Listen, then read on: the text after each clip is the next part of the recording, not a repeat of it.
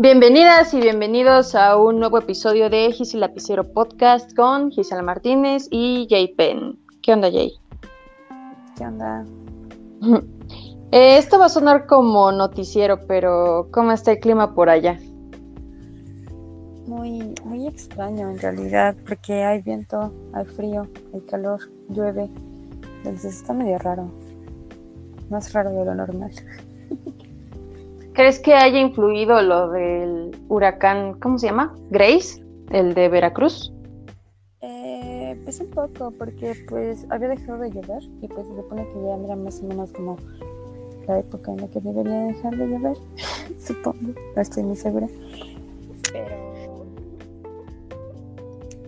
últimamente estoy viendo mucho y pues estoy lloviznando. De hecho, no he salido el día de hoy, pero ayer que salí un momento estuvo nublado y luego estuvo soleado y luego volvió a estar nublado y empezó a llover muy fuerte. Y pues, por ejemplo, toda la noche estuvo lloviendo. Sí, aquí, por ejemplo, hace dos días estuvo igual, ¿no? En la mañana muy bonito, soleado, de hecho ahorita está un poco soleado. Ya de ahí se nubló, luego había como amenazas de llover, pero empezó a llover más, más en la tarde-noche. Ya en la noche, uh, todo, todo, todo fue lluvia. Este, pero sí está feo lo del huracán, ¿no? Mm, sí, pues escuché que en otros lugares pues sí está muy feo. Sería como que los estados que están más cerca, ¿no? Eh, sí, pues es que ya ves que se va moviendo, pero creo que algunos no el estado como tal, como huracán, sino más bien como tormenta tropical, creo, o algo así. Entonces, pues ya no les afectó tanto. Pero, pues, por ejemplo, Veracruz creo que sí les afecta mucho.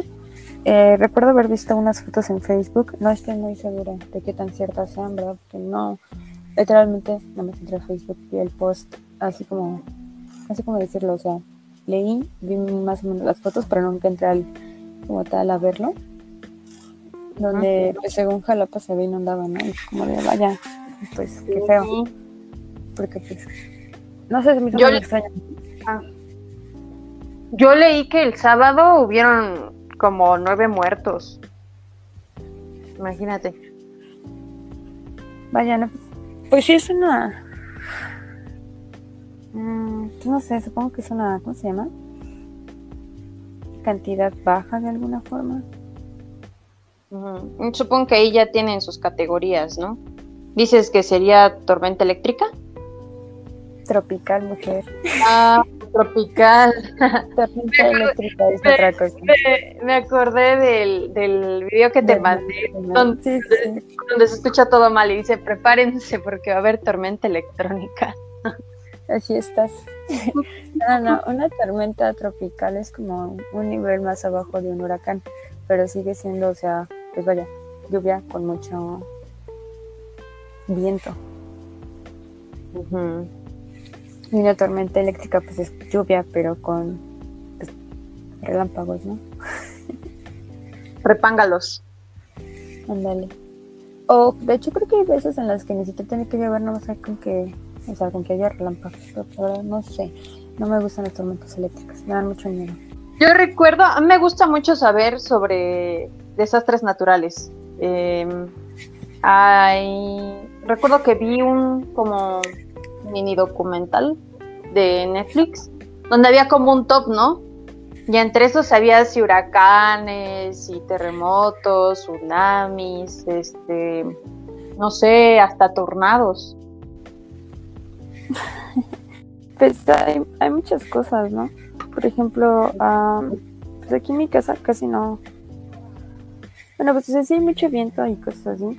Entonces, en algún momento, eh, lo que, pues no has escuchado que dicen trombas, que es básicamente como un tornado, pero tiene magnitud, o sea, no llega a ser tan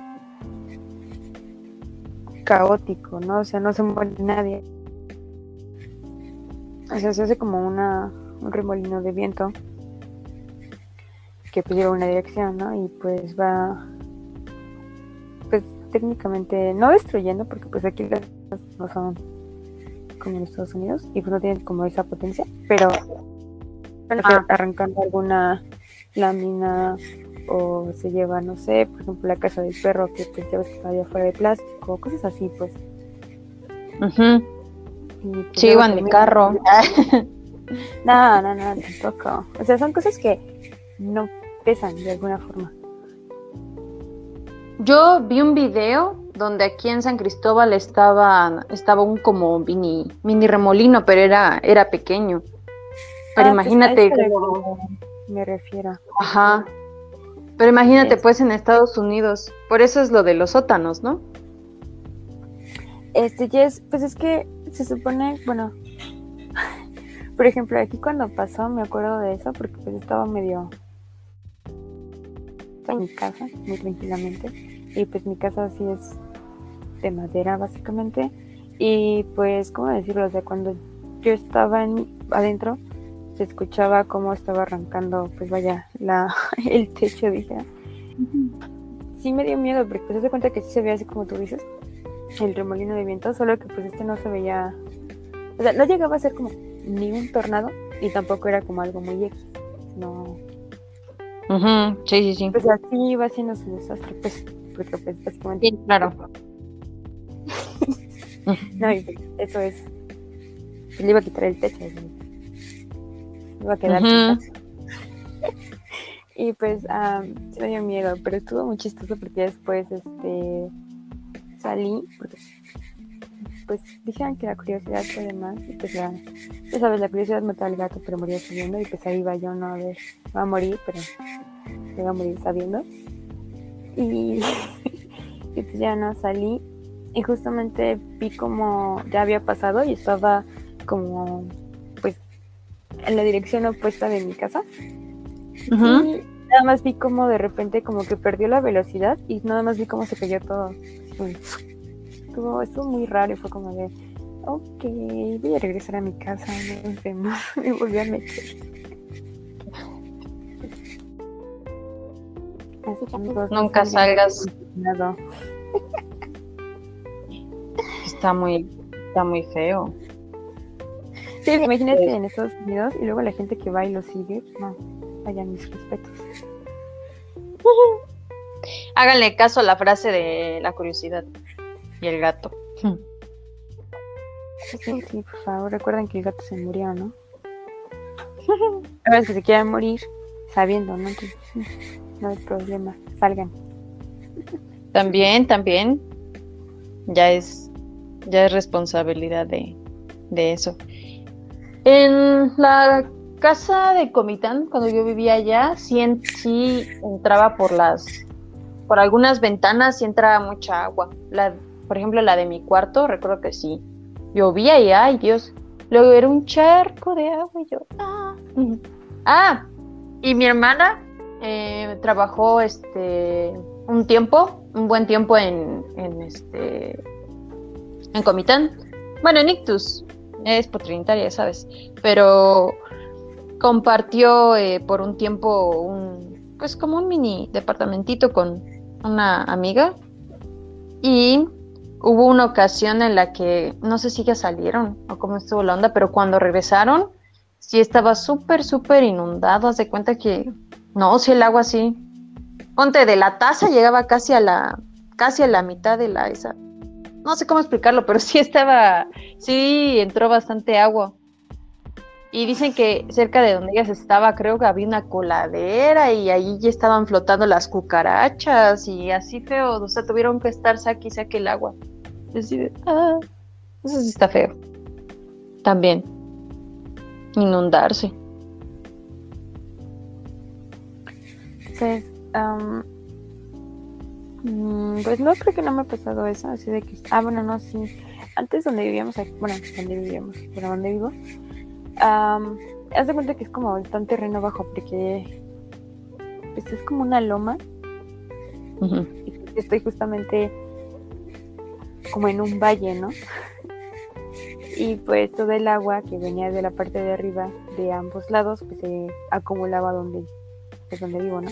Y pues inundaba Ujú. todo el jardín y pues una vez que creo que fue el año, no sé si el año pasado o antepasado, que llovió muchísimo, pero muchísimo, muchísimo y pues literal se inundó todo nuestro jardín y toda la, pues, ¿cómo decir? No sé cómo llamarlo, pero creo que es la palabra correcta, eh, el porche. Sí. La parte de enfrente donde está la puerta y todo eso, que también se inundó. Y pues ya después, o sea, cuando se, se calmó el agua, por así decirlo, eh, pues nada más quedó todo lleno de arena. Llena ciertas partes y ya fue que ahora ya no se inunda cuando llueve mucho, porque pues ahí sí se inundaba porque pues, estábamos en la parte baja, todo el agua nos llegaba. Y ahorita pues ya es como, sí es una diferencia, porque pues no nos pasaba como a tu hermana, pero pues sí es feo, ¿no? O sea, imagínate salir y que todo esté mojado. Y pues Aquí sí. cuando yo que salir con botas de lluvia, feo, porque si no te atas en el lodo, ¿no? Sí, pues mi hermana sí reclamó, reclamó lo de las cucarachas y saber cómo entre su amiga y ella hicieron eso de sacar todo el agua que entró a su cuarto, pero me acuerdo que me mostró un video donde estaban ya ahí las cucarachas flotando. Ah, y cuando piensas que no puede ser peor, puede, es cuando viene el granizo. Ah, no me recuerdas el granizo. Pobres de tus plantas, ¿no? Sí, sí, sí, yo plantando yo pensando en hacer hortalizas en mi casa y que cae y que cae granizo, ¿no? Un minuto después que por ella. Ya, ya habían salido, o sea, ya estaban las, las plántulas y las mató el granizo. 10 centímetros de granizo. Hace poco vi una imagen eh, de la película de, de, Parásitos, esa ya la viste, ¿no? Mm, ya. Y como estábamos hablando de esto de desastres naturales, me acordé que había como esos paralelismos, ¿no? De que la señora, la señora rica estaba diciendo, no, que la, la lluvia de noche fue una bendición y todo, y el chofer, el señor, pues ya ves dónde vivía, él, pues ya ves cómo se inundó. ajá, que no. O sea, estaban ahí como aferrados a cosas que pues no, no podían rescatar todo, ¿no? Y fue como, mm, bendición para quién.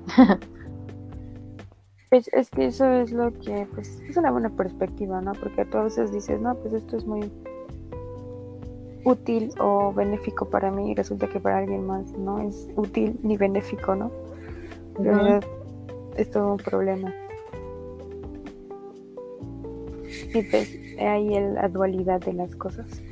Todas las cosas tienen un lado bueno y un lado malo. Por ejemplo, cuando construyen plazas y no sé, esos terrenos quizás estaban destinados para otra cosa y pues hay personas que dicen, no, pues es que, no sé, ahí voy a poner mi empresa y todo y me va a ir bien, pero a las personas, no sé, las que iban a hacer otra cosa con ese terreno, pues les afecta también. Ah, como lo del tren Maya, ¿no? Ah, pues bueno, es que el tren Maya en realidad no es un proyecto viable, ni siquiera pues, es que no tienen nada bueno. que promete es algo muy irreal, porque pues ya ves que, bueno, se supone que el tren Maya, para los que no saben, es un proyecto que el, gobierno mexicano tiene, tiene la intención de aplicar, creo que ya lo están construyendo, que es unificar una zona turística, ¿no? Que se le llama, pues sería la zona Maya, porque pues es toda la península de Yucatán y pues conecta varias zonas arqueológicas pues vaya, ¿no? Mayas. Y es un proyecto que han habido muchas protestas en contra de, porque pasa por una reserva, una reserva natural protegida. No sé cómo, no sé cómo decirlo, se me fue la palabra. La sí, porque sé que está mal, es que está mal dicho, pero bueno, el punto es que es una reserva, ¿no? Es una reserva natural. Y pues pone en riesgo el hábitat del jaguar, ¿no? Muy importante en general. Y pues este no es viable, no solamente porque pues obviamente destruiría el hábitat del jaguar, porque eso significaría extinción para el jaguar, sino que por ejemplo Porfirio Díaz, para quienes no saben, very important, fue muy importante. Eh, hecho, por él se inició la Revolución Mexicana. Podemos no hablar de Porfirio Díaz mal en este momento. Bueno, Porfirio Díaz creó o modernizó a México utilizando las vías ferroviarias, ¿no? Esta parte de la historia está interesante. Sí, sí, sí, porque pues es que Porfirio Díaz es criticado porque pues se religió muchas veces, ¿no? Y pues según era un dictador, pero pues en realidad fue no sé cómo decirlo, no voy a decir uno de los pocos, quiero decir que fue el único de los presidentes que realmente modernizó a México, porque pues muchos de los demás presidentes que siguieron pues, realmente no fue el caso. Pero bueno, el punto es que lo que hizo Porfirio Díaz fue pues hacer una infraestructura para México, ¿no? O sea, ya de que México podía ser un país de primer mundo y que pues tenía los recursos. Entonces decidió que la mejor forma de hacer era que todo el país estuviera comunicado a partir de vías ferroviarias, ¿no? Que pues en muchos casos pues sí se logró y en otras zonas no. Y esta es una de las zonas que no se puede, principalmente por el tipo de suelo que se tiene en estas áreas. Eh, sí hay, porque eso sí es cierto, de que Porfirio Díaz construyó varias vías en esa zona, solo que el tren nunca, nunca, ¿cómo se dice? Pasó por ahí, porque como el suelo es muy inestable, lo que pasaba es que las vías se hunden, ¿vale? Entonces era contraproducente meter una vía ferroviaria ahí, porque pues era como demasiado, ¿cómo se llama? ¿Inestable? No, no, no, no solamente inestable, sino que era, era gastar demasiado en, en ¿cómo se llama? Mantenimiento, sí. Era, era gastar demasiado en mantenimiento. O sea, te ibas a gastar más en mantenimiento que lo que ibas a obtener del ferrocarril, ¿no? O sea, del... Pues, entonces...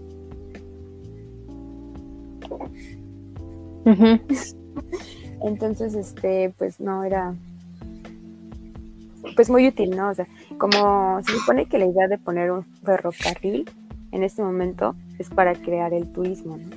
Y vas a meter una maquinaria que pues según es más ligera, pero pues igual sigue siendo pesada, ¿no? Y el suelo no lo va a soportar. Y no estás utilizando una nueva, pues vaya, una nueva vía, ¿no? estás usando una vía que ya está desde, que te gusta? 1900 y algo, son más de 100 años, ¿no? Y pues si lo analizas, pues el tren técnicamente es pesado en un suelo inestable.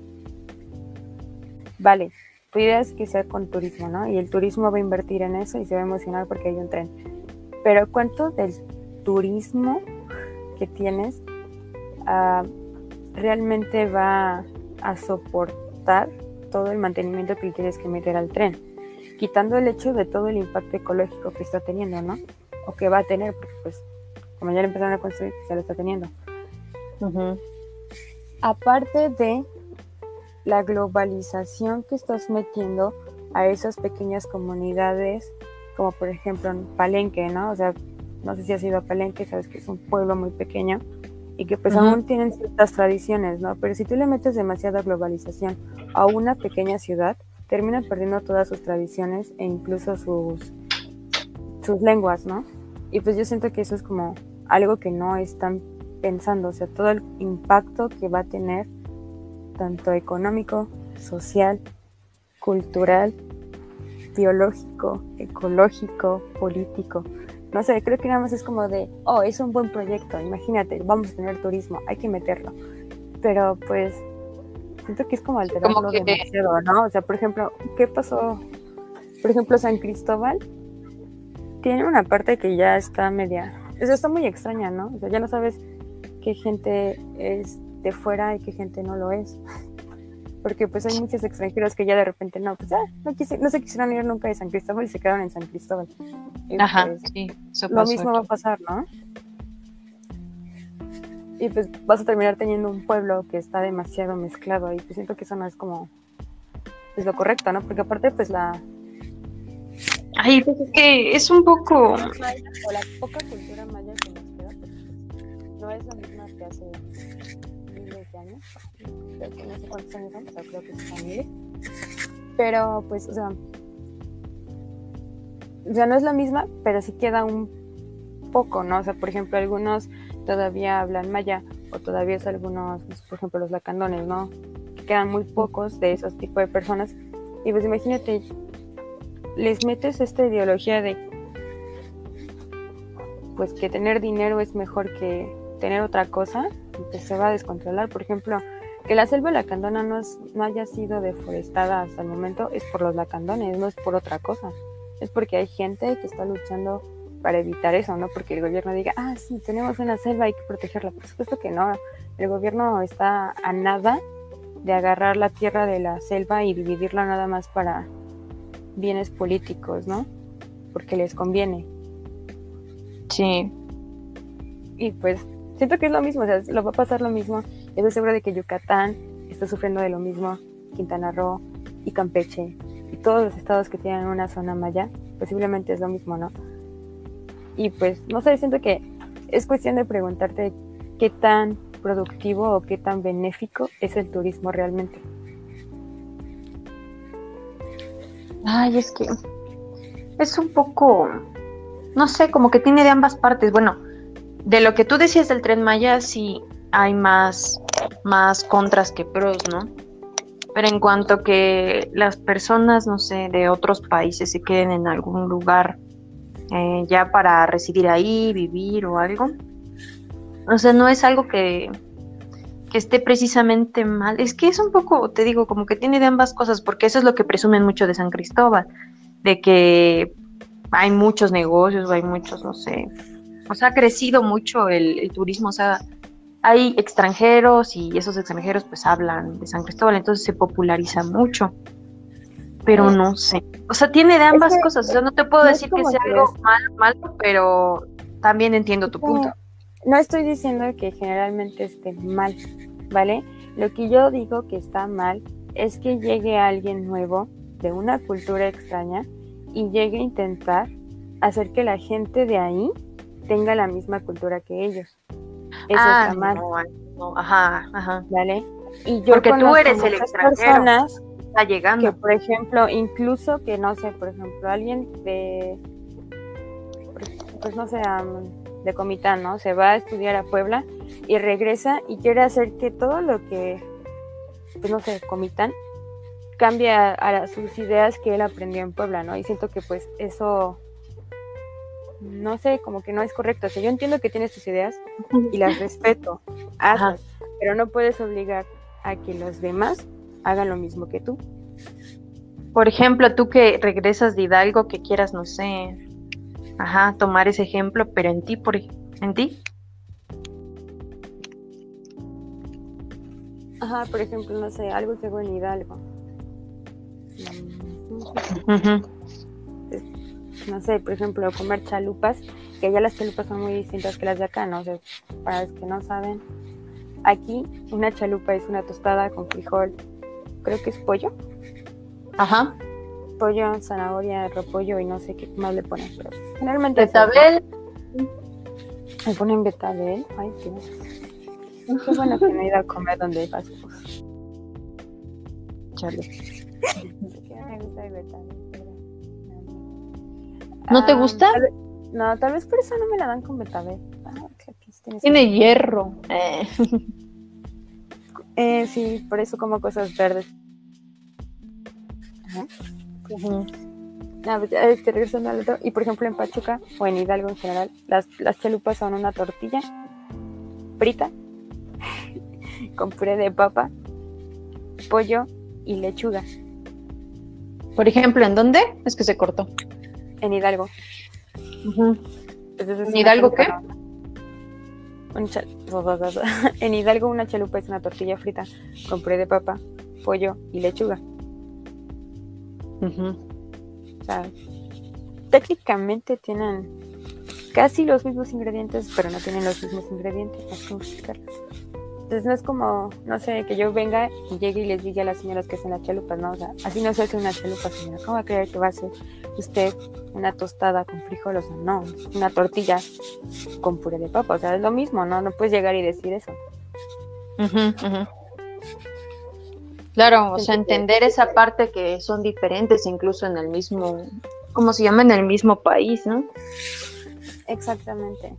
Creo que eso es importante. Y sí he visto a mucha gente que igual no quiere imponer ponte sus ideas, pero discrimina a las demás personas por tener ciertas ideas, ¿no? Ajá, que son distintas. Exactamente, ¿no? Por ejemplo, México honestamente es un país muy racista y discrimina demasiado, pero horriblemente a sus personas, pues, ¿cómo decirlo? autóctonas, ¿qué es la palabra? Y pues yo he visto cómo tratan a las personas indígenas las tratan muy mal. Y es más, ni siquiera tienes que irte a un, no sé, a una persona indígena, ¿no?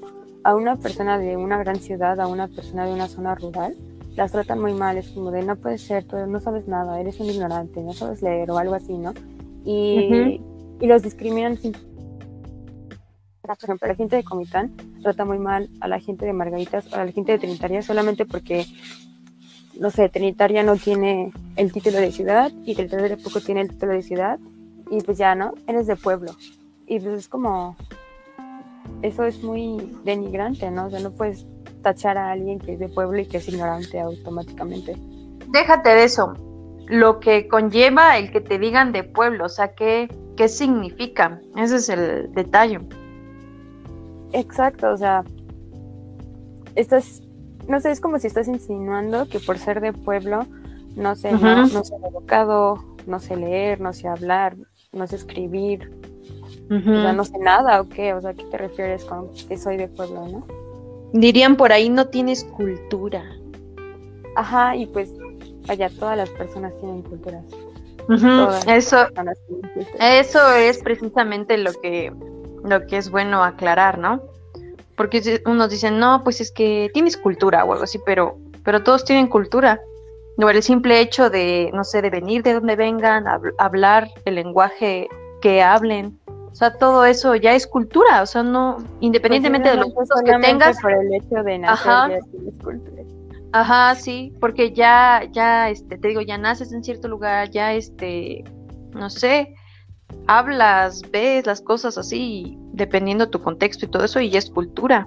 Independientemente de lo que te guste, no te guste, todo eso ya es cultura. Por ejemplo, lo que dicen mucho de que los que son así como más rockeros, como, como muy, muy pesados, ¿no? De que solo el rock es, cultura y así, y yo no, o sea, toda, todos los géneros, o sea, hablando en, esto, ¿no? Todos los géneros son cultura. Pues, pues, sí, exactamente, no sé, es que siento que la gente es como muy, muy intolerante. Y a la lactosa. Aparte, si no tienes como que las mismas ideas que ellos, o sea, como que no, no, no sé, como que no te ven ni siquiera como un humano, ¿no? O sea, como aunque no mereces nada de otro humano porque no tienes las mismas ideas que ellos. Como, no entiendo por qué haces eso, ¿no? todos somos humanos, todos somos iguales, independientemente de qué es lo que creamos. Que es así, ¿no? Que sí, que sí puede, puede, ajá, que sí, exacto, que sí puede pasar lo de los choques culturales, ¿no? Por ejemplo, yo creo que a ti te, daría quizás un choque cultural si fueras, no sé, Afganistán, por ejemplo. Ah, sí, claro, obviamente, ¿no? O sea, también hay choques culturales, pero pues... Y pues debe ser muy difícil, ¿no? Pero tienes no nos vayamos muy lejos, si quieres, no sé, Brasil.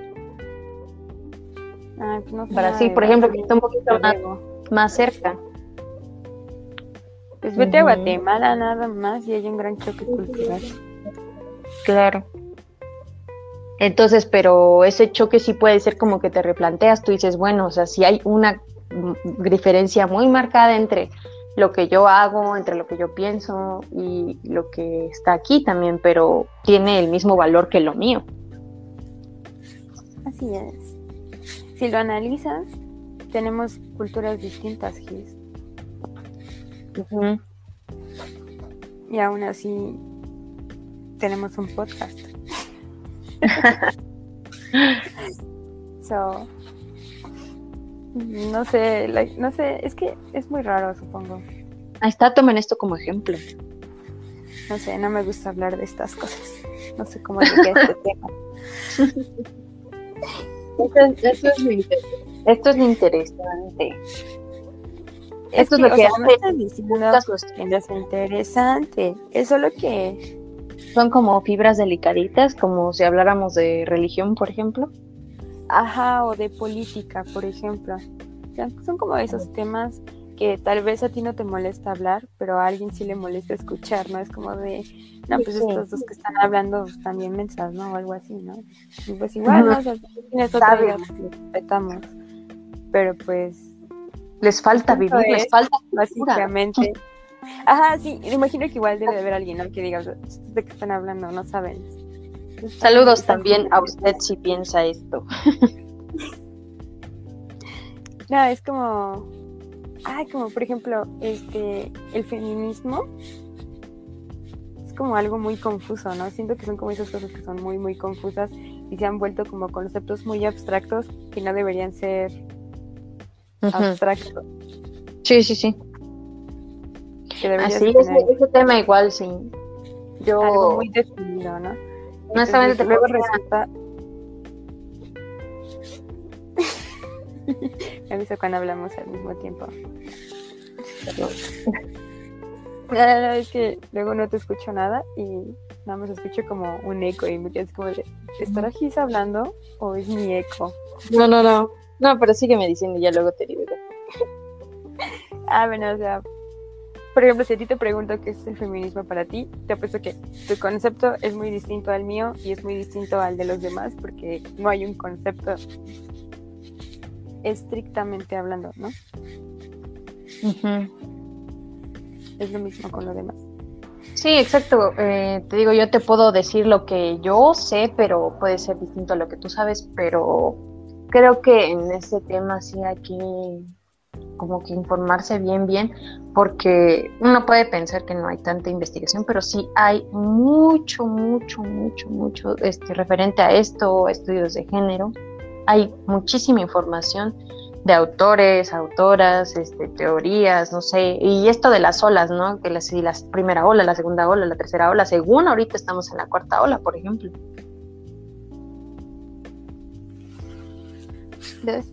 Yo he escuchado de las olas, pero realmente no he leído mucho. No he querido leer porque... Mm, no sé cómo decirlo, también siento que es otro problema. Ah, mm. es que es que es como es como un problema, ¿no? Decir, es que soy feminista.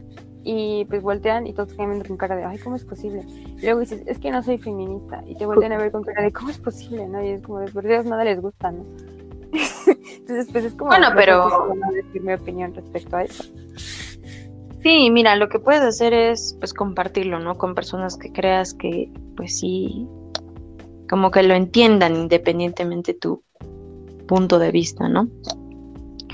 Pero pues no es como que les tengas que agradar a la gente. Van a haber personas que de acuerdo a tus ideales, por ejemplo, si, si este, te consideras feminista o por lo menos estás de acuerdo con lo que eso con lo que esta, pues ahora sí, disciplina corriente este, da a entender, vas a encontrar personas que, que también estén de acuerdo, al igual que si piensas lo contrario, va, vas a encontrar personas que estén de ese mismo bando, entonces, así pasa.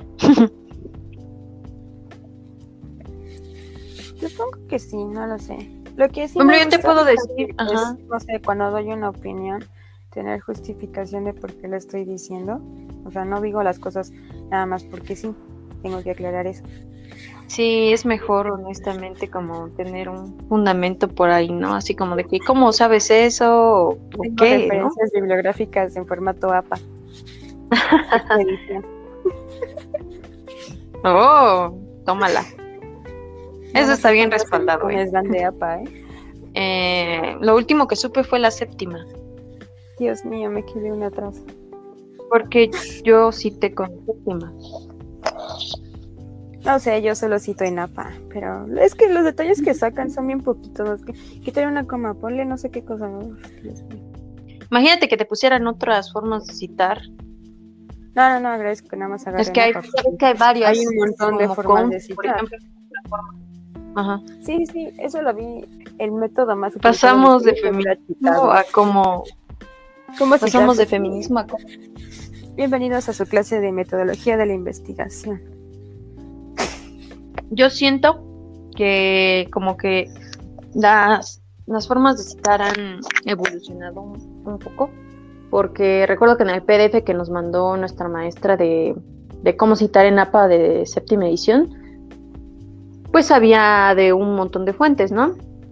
Ya sea que fueran fuentes de páginas web, este, no sé, de, de tesis, de revistas, de ¿qué más libros, em, De- todo eso, ¿no?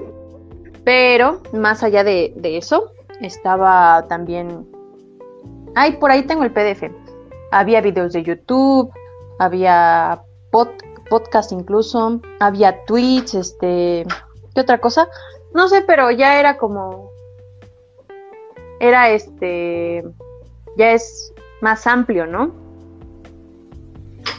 Y eso está padre, pero te digo, yo quería. Te digo, quería este eh, desarrollarme un poco. Eh, quería desarrollarme un poco y, y pues citar hasta, no sé, hasta por ejemplo podcast, pero no, no sé, como que la maestra no quería, ella era así como de que no, pues de preferible revistas y todo eso. Y se entiende pues porque como que la cita se ve más formal, pero creo que a veces, a veces hay información muy buena en otras fuentes que para algunos temas a veces sí es difícil encontrar como cierta información porque a veces te dicen, no, busca más sobre esto, busca más sobre esto otro, ¿no? A mi mamá, por ejemplo, sí le hicieron buscar mucho sobre, no sé, algún término o algo así, y a veces le costaba encontrar este, información, no sé, solo en, en tesis o en libros, ah, pero me alegra que ya lo haya logrado.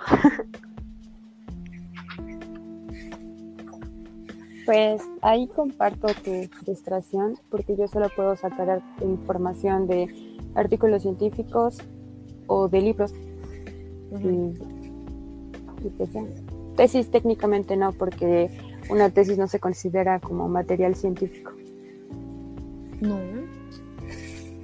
No, porque aunque estés probando una investigación, no hay nada que garantice que lo que está diciendo no, no está alterado. Tu tesis no es material científico. Eh, no, se le llama materia, materia, material gris, porque, o sea, sí lo puedes utilizar, pero sería muy problemático. Um, porque, pues,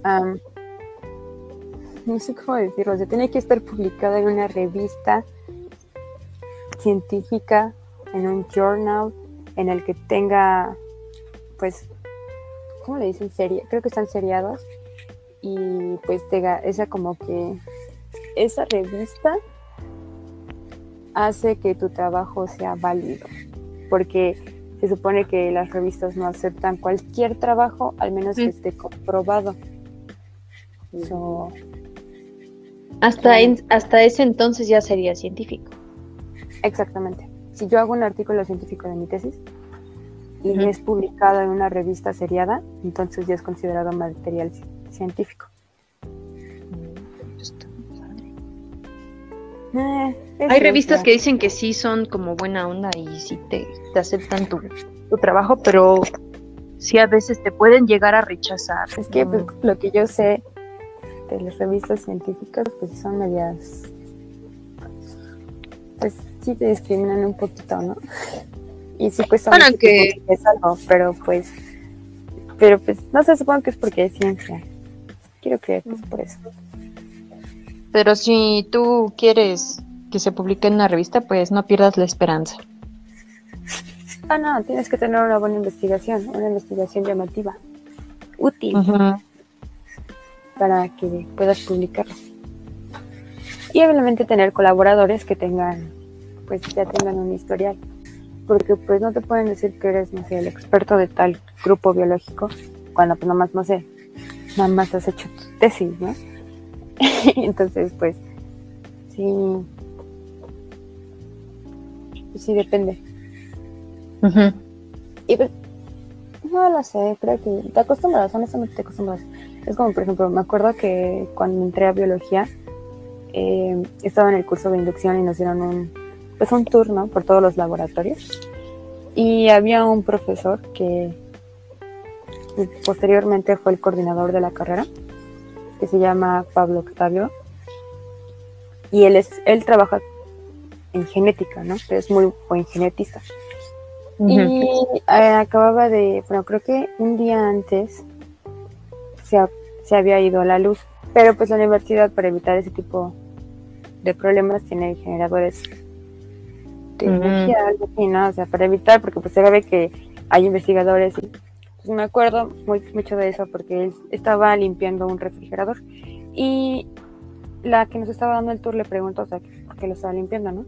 Entonces él, él dijo, porque se fue la luz y las muestras que recolecté se echaron a perder. Y nosotros, ah, pues, esas cosas pasan, ¿no? y entonces nos dice. Ah, pero cuando te pase. Espérate, estoy contando la historia. Llegó y pues nos dice, ¿no? Este, estas muestras las tomé, no sé, en un santuario de, creo que era Coahuila, no sé dónde dijo, y que eran cerebros de, de murciélagos. ¡Wow! y que solamente le habían dado el permiso de colecta una vez, ¿no? O sea, que no se lo iban a volver a dar y había perdido toda su investigación porque se fue la luz dos horas, ¿no? Y porque los, estos generadores de la universidad nunca se activaron, se descompuso toda su, toda su investigación, ¿no? Lo que había trabajado en los últimos cuatro años se le habían arruinado en dos horas. Y pues nos dijo, si ustedes realmente quieren estudiar en esto, tienen que estar conscientes de que pueden estar trabajando en algo durante 10 años y va a llegar alguien más. Todo el trabajo que hicieron en 10 años no va a servir para nada. Y fue como de, ok, gracias. y nos dijo, tienen que, o sea, tienen como que afrontar, ¿no? Ese aspecto en el que no siempre van a, a lograr hacer todo lo que ustedes quieren, tienen que aceptarlo. Y si lo aceptan, pues ya pueden ser parte de la ciencia, si no, pues váyanse a su casa. Pues muy amablemente nos dijo eso el primer día. Y pues estoy seguro de que muchos dijeron, ah, pues está, está mencionando, estaba enojado porque se le pusieron las, las muestras. Pero no eso te pasa a ti la primera vez que te das cuenta de lo, de lo que hablan, ¿no? Pues, por ejemplo, tienes laboratorio y tal vez no es el trabajo de cuatro años o de diez años, es un trabajo de unas cuantas horas o de unos cuantos minutos, pero te van a calificar, ¿no? O sea, es una diferencia, ¿no?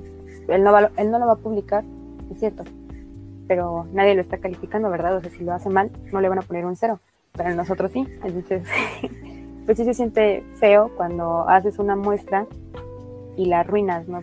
Resulta que no era como querías o que le hiciste mal y ya te salió mal todo, entonces tienes que aprender eso, o sea, de que pues, si fracasas, ya fracasaste y o lo vuelves a intentar, si tienes la oportunidad, o ya nada más explicas por qué no te salieron las cosas.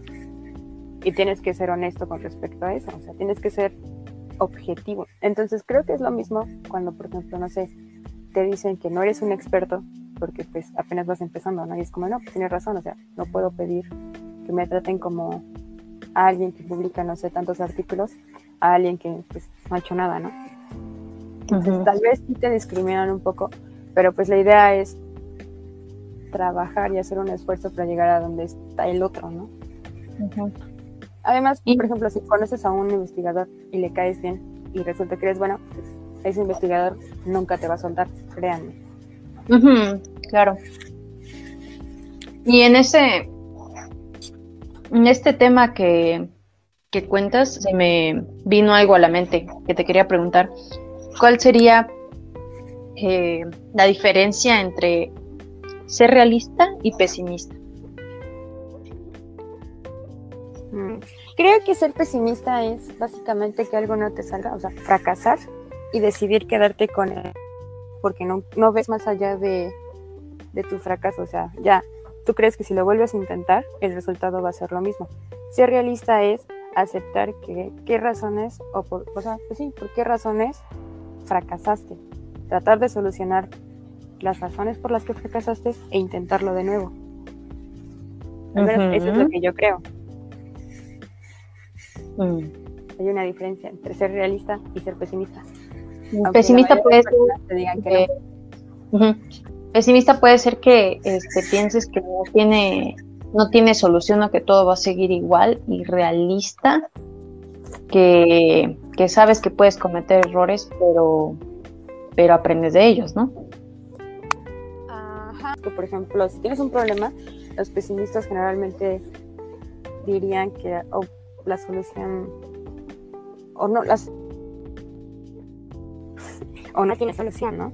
Y un realista sería como que la situación no es buena, tengo un problema y tal vez la solución al problema no es buena, pero es una solución al final del día, ¿no? ¿Tú crees que el que les dijo eso fue algo realista o pesimista?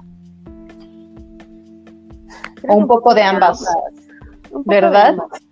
Sí, sí, fue un poco de ambas porque fue, pues vaya, fue realista decirnos que, que teníamos que tener conciencia en que esas cosas nos podían pasar, ¿no? Y que tenía razón. En cierta forma, pues tienes que aprender a saber cómo tomar un fracaso o cómo aceptar un no.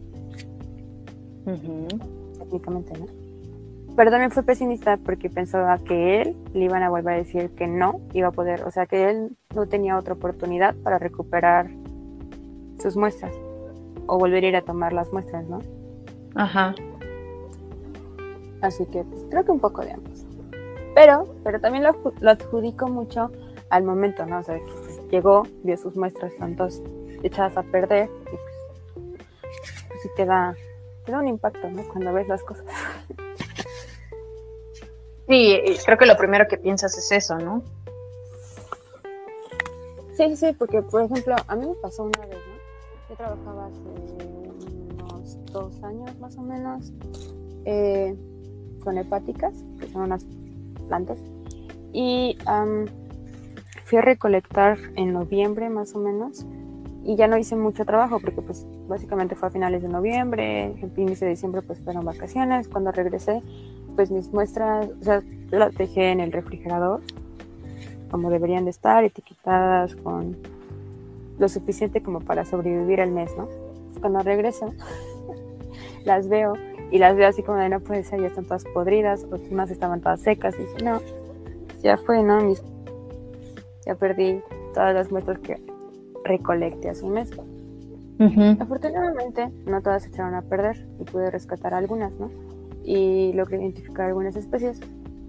Lo que pasó después fue la pandemia y pues no sé qué ha sido de mis muestras desde...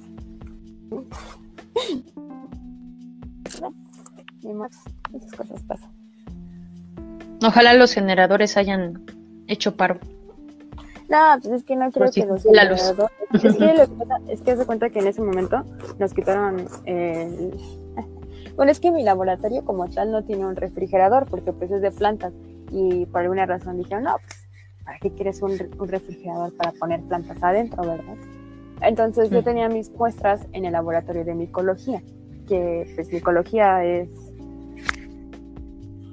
la rama de la biología que estudia hongos, ¿no? Entonces yo llevaba mis muestras con hongos. Después me preocupaba un poquito, ¿no? Porque pues, tenían muchos hongos. Eh, tenían esa tendencia a que poder ser contaminadas con hongos, ¿no? Entonces me preocupó eso. Y pues la otra opción era llevármelas a mi casa, pero pues no tenía. Así que le confié mis muestras a, a Josué. Y no sé qué han sido de ellas. ¿Y no le has preguntado? Sí le pregunté, pero pues él las dejó en su casa en Hidalgo y él está en el Estado de México, entonces pues él tampoco sabe. so, pues, yo digo que ya fuera, honestamente que ya fuera, pero pues, pero pues no pasa nada. Puedo ir, puedo ir y recolectar más. No, no, creo, porque estoy haciendo otro, bueno, un estudio diferente, pero pues ahorita me voy a enfocar en la tesis. No creo que vaya a recolectar hepáticas. Y no creo que hubiera trabajado con ellas aunque sigan vivas, ¿no? Creo que entonces ese sería un punto realista, ¿no?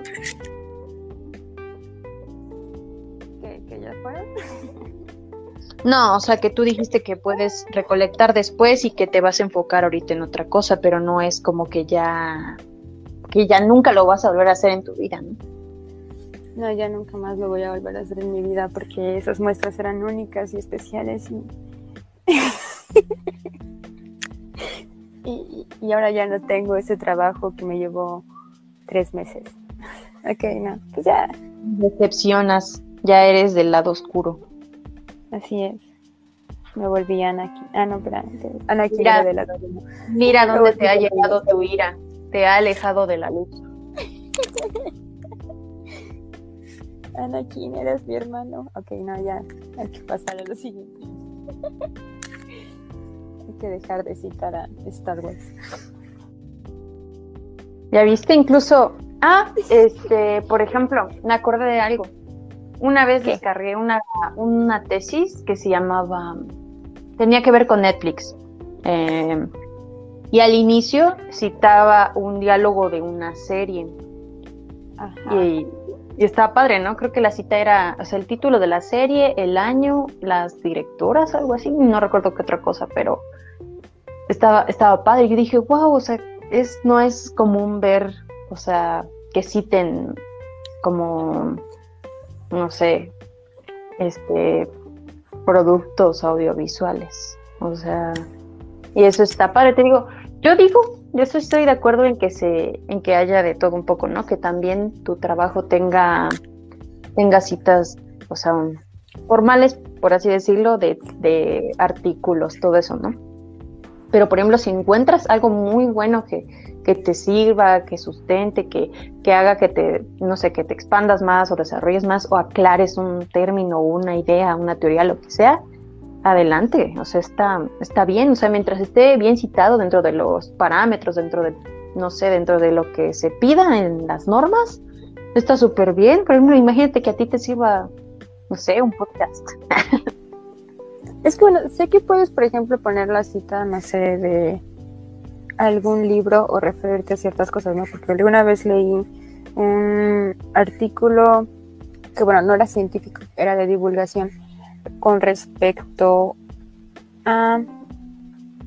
Era bueno, era de biología evolutiva, pero citaba mucho, este, ¿cuál era? Mm, a las crónicas de Narnia, el libro, creo que es el 3, bueno, se llama El caballo y su niño.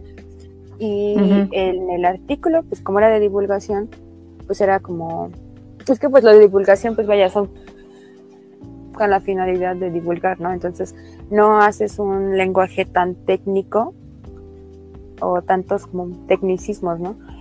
Eh, sino como algo más digerible, entonces utilizas como comparaciones o ejemplos que las demás personas puedan entender, ¿no? En este caso él hablaba sobre endogamia, endogamia genética y se refería a ah no, perdón, no era el caballo y el muchacho, era el príncipe Caspian. Este, porque hablaba sobre los creo que telmarinos, no me acuerdo cómo se llaman, que habían invadido Narnia o algo así y que pues eran una paso distinta a los narnianos o algo así. También puedes poner, por ejemplo, una cita de algún autor o de alguna serie o de algún libro al inicio de, o por ejemplo hacer referencias de libros, ¿no? Porque pues sí me ha tocado, no sé, leer un artículo que esté hablando sobre bacterias o sobre alguna u otra cosa que estén hablando de azufre y mencionan a Mordor, porque por alguna razón, razón algo amarillo volcánico siempre es Mordor, ¿no? Entonces, sí he leído muchos artículos en los que se refieren a eso, ¿no? O por ejemplo, cuando mi profesor de biogeografía utiliza un ejemplo de hobbits. hobbits, ¿no? Él creó diferentes especies de hobbits. Y nos hizo explicar cómo los hobbits habían poblado la Tierra Media, ¿no? Y pues ya nos dio diferentes ejemplos utilizando pues al Señor de los Anillos, ¿no? Así imagino que hay muchos otros profesores que utilizan la ciencia y la mezclan con otras cosas. Y pues también es válido. El punto es como para hacerlo más pues comprensible, ¿no? Que la gente entienda y pues puedas vaya divulgarlo, ¿no? Y pues yo entiendo en ese aspecto que es, es válido. Pero ya cuando quieres hacer algo como para, pues vaya, no sé, más formal, pues ya no puedes hacer eso. Entonces, pues, también los entiendo. Niveles, supongo. Pero, por ejemplo, yo siento que en tu caso, o sea, es más, es más factible o es más posible. ¿Flexible? Pues no sé qué tan flexible sea, ¿no? Pero pues yo digo que sería, sería más factible que te permitan a ti, no sé, citar un podcast o una serie o algún otro tipo de trabajo, ¿no? Porque pues lo tuyo es como más social y pues lo social no tiene que ser del todo comprobado, ¿no? Porque pues al final del día como que hay muchas cosas que son válidas o que ves reflejadas en pues en cosas que generalmente consumimos, ¿no? Entonces, pues no sé, siento que debería ser más válido a que te dejen citar ese tipo de cosas. Sí. Voy a buscar ese, esa tesis que te digo de, de Netflix. Creo que. Creo que era. O sea, sí, sí era de ciencias sociales esa tesis. Era de ciencias sociales y humanísticas en maestría. Pero sí estaba padre esa cita que puso. Porque se refería como a. como como un control que tiene Netflix. Ya no recuerdo, pero sí está interesante el tema. Este, de seguro ahí lo tengo guardado, ahí te voy a mostrar esa cita. Vale, vale. algún día cuando vayas a la playa, porque cuando estás en la playa hay una tormenta eléctrica, pues es más feo, ¿no? Entonces ya pones tu... Ay, no, eso sí no lo deseo. Audífonos y pues ya te pones a observar. ah, pues, esa es la verdadera razón por la que yo les tengo miedo, porque me fui a vivir a la playa pues, cierto tiempo y se ponía bien feo. No lo hagan, está muy feo. Pero hay que superarlo desde el realismo y no desde el pesimismo. Mm, está muy difícil eso de superar una tormenta electrónica. Bueno, sí. Dame otro trauma y pues igual y sí, no lo supero, pero mm, la tormenta eléctrica no lo sé, Soy realista y no creo superarlo. Se siente muy feo. Y ahí sí no puedes hacer nada. No, puedo. No, lo siento. Ahí sí me da muchísimo miedo. Es que luego hay unos lugares en los que hasta se va la luz y la señal y todo. Y es como, estoy incomunicada. Si me queda un rayo, ¿qué voy a hacer? Voy a morir aquí. Bueno, que tengo entendido que puede sobrevivir de un relámpago, pero pues. Pues no sé qué tan cierto sea eso. No creo que quedes igual, ¿o sí? No lo sé, me acuerdo que había una noticia de que a un señor le había caído un rayo dos veces. Está raro. y pues sobrevivió el señor, ¿no? yo creo que el don está hecho de hule o qué sé yo, porque no le, no le afectará en nada. Y pues según quedó bien. A lo mejor. Era un dios mortal que bajó del Olimpo a dar un café. Ve, capaz, capaz era Zeus. Sí, no ah, él no. Ya das un caballo.